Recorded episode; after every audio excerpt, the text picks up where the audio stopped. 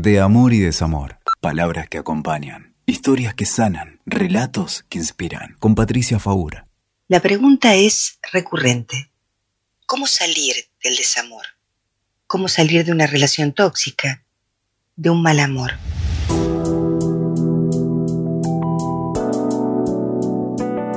En principio, pensemos que el desamor no tiene que ver con estar o no estar en pareja. Siempre decimos, podés quedarte aferrado o aferrada a una relación que se terminó hace mucho tiempo. Entonces estás adictada a una ilusión por un amor que se terminó. Pero no es la ausencia de amor, tampoco es no estar en pareja. Es una falta que duele. Es estar en una relación creyendo que hay amor donde en realidad lo que hay es el recuerdo de algo que alguna vez estuvo o que alguna vez creímos que estuvo, o estar en una relación por la promesa de lo que alguna vez habrá, pero que sabemos que no va a estar. Entonces vamos, venimos, hay rupturas, hay promesas, hay reconciliaciones, otra vez hay decepción y se vuelve a empezar. ¿Por qué decimos ilusión? Porque la ilusión es, como un espejismo, es una distorsión de la realidad que te hace creer algo que no está, como cuando ves un mago, justamente un ilusionista, te dice mira acá para que no veas lo que está pasando por detrás. Es distinta de la esperanza. La esperanza tiene que ver con una posibilidad. Los terapeutas de pareja muchas veces trabajamos con parejas en las que hay una esperanza de cambio, porque ambos quieren estar juntos, porque ambos asumen la responsabilidad de, lo que no funciona y porque ambos desean el bien del otro. No pasa esto en estas relaciones. En estas relaciones te quedas solamente porque lo que sentís que te pasa si no estás ahí es mucho más terrible. El terror al vacío, la imposibilidad de alejarte por sentir una angustia de separación, una ansiedad inconmensurable, es tan grande que preferís quedarte en un lugar donde estás incómoda. Y te puedo asegurar que esto no tiene que ver con esta relación en particular.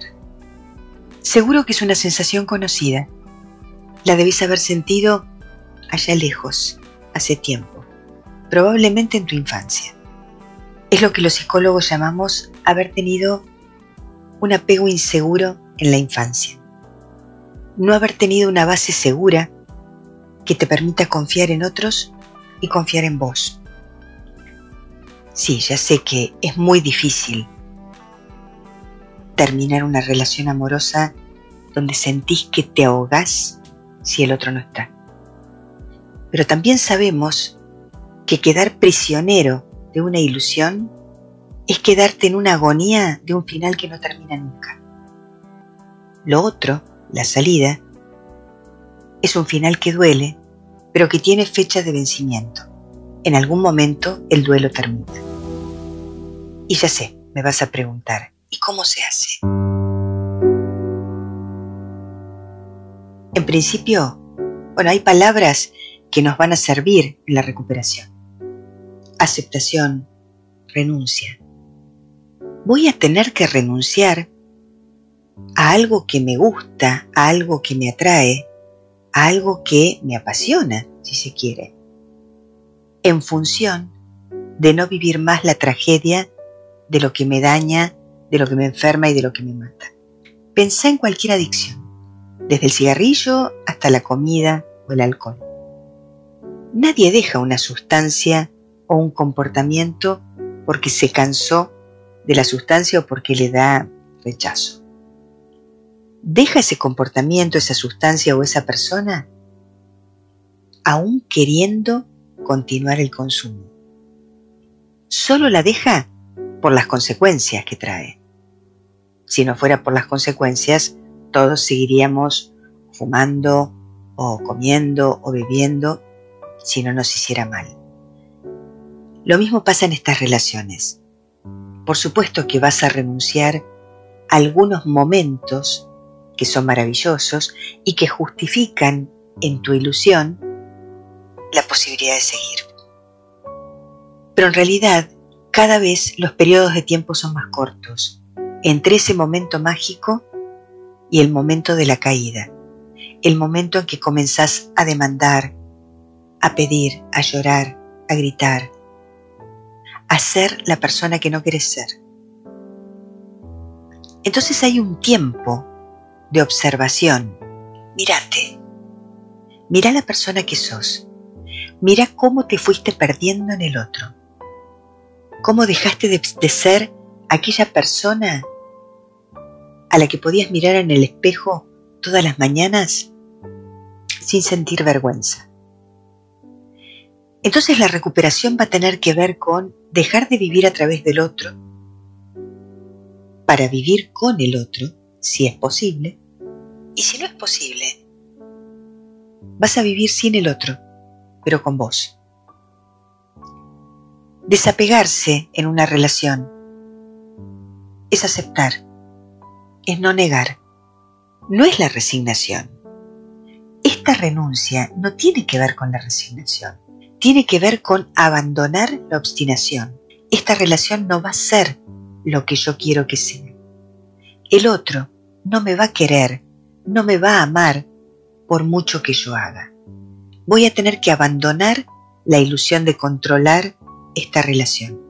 Si sufro, si estoy en una relación con una persona narcisista que no puede amarme, con un infantil que no puede crecer, con alguien que no quiere tener una relación con proyecto o con intimidad o con compromiso. Si estoy en una relación donde sistemáticamente siento que soy engañada o donde efectivamente soy engañada. De las múltiples maneras en que puede existir el engaño, no solamente con otra persona, sino con la mentira. Si siento que hay desvalorización, descalificación, no me siento cuidada, no me siento mimada, me voy a tener que ir. Y para irme, voy a tener que reducir al mínimo la información. Voy a tener que apagar las redes. Voy a tener que tener lo que nosotros llamamos un contacto cero en todo lo posible. En algún momento tengo que cerrar el círculo. Tengo que recuperar el, control de mi propia vida y dejar de idealizar, porque lo que está en mi memoria no es la realidad. Decimos que hay una amnesia selectiva. Recuerdo ciertos momentos, ciertas situaciones, pero no estoy recordando la realidad entera de lo que está pasando en el último tiempo. Voy a tener que salir del lugar de la víctima. Yo no soy culpable, pero sí soy responsable de las relaciones en las que participo. Tampoco voy a tener que tomar decisiones impulsivas. Voy a tomarme el tiempo que necesito sin hacer anuncios de cosas que no voy a poder sostener. Si no sé qué hacer, no hago nada. No hacer nada a veces es estar haciendo mucho. No hacer nada es dejar de intentar lo que no va a funcionar. Por supuesto que es un trabajo arduo, pero también es cierto que es un trabajo que voy a tener que hacer para esta relación o para cualquier otra, porque tener una dependencia emocional y quedar atrapado en un mal amor no es algo que tenga que ver con una relación en particular. Tiene que ver con una manera de funcionar en los vínculos, con consumir una relación para anestesiarte de otro dolor. Pero de eso hablamos en otro podcast, ¿dale? Escuchaste De Amor y Desamor. WeToker. Sumamos las partes.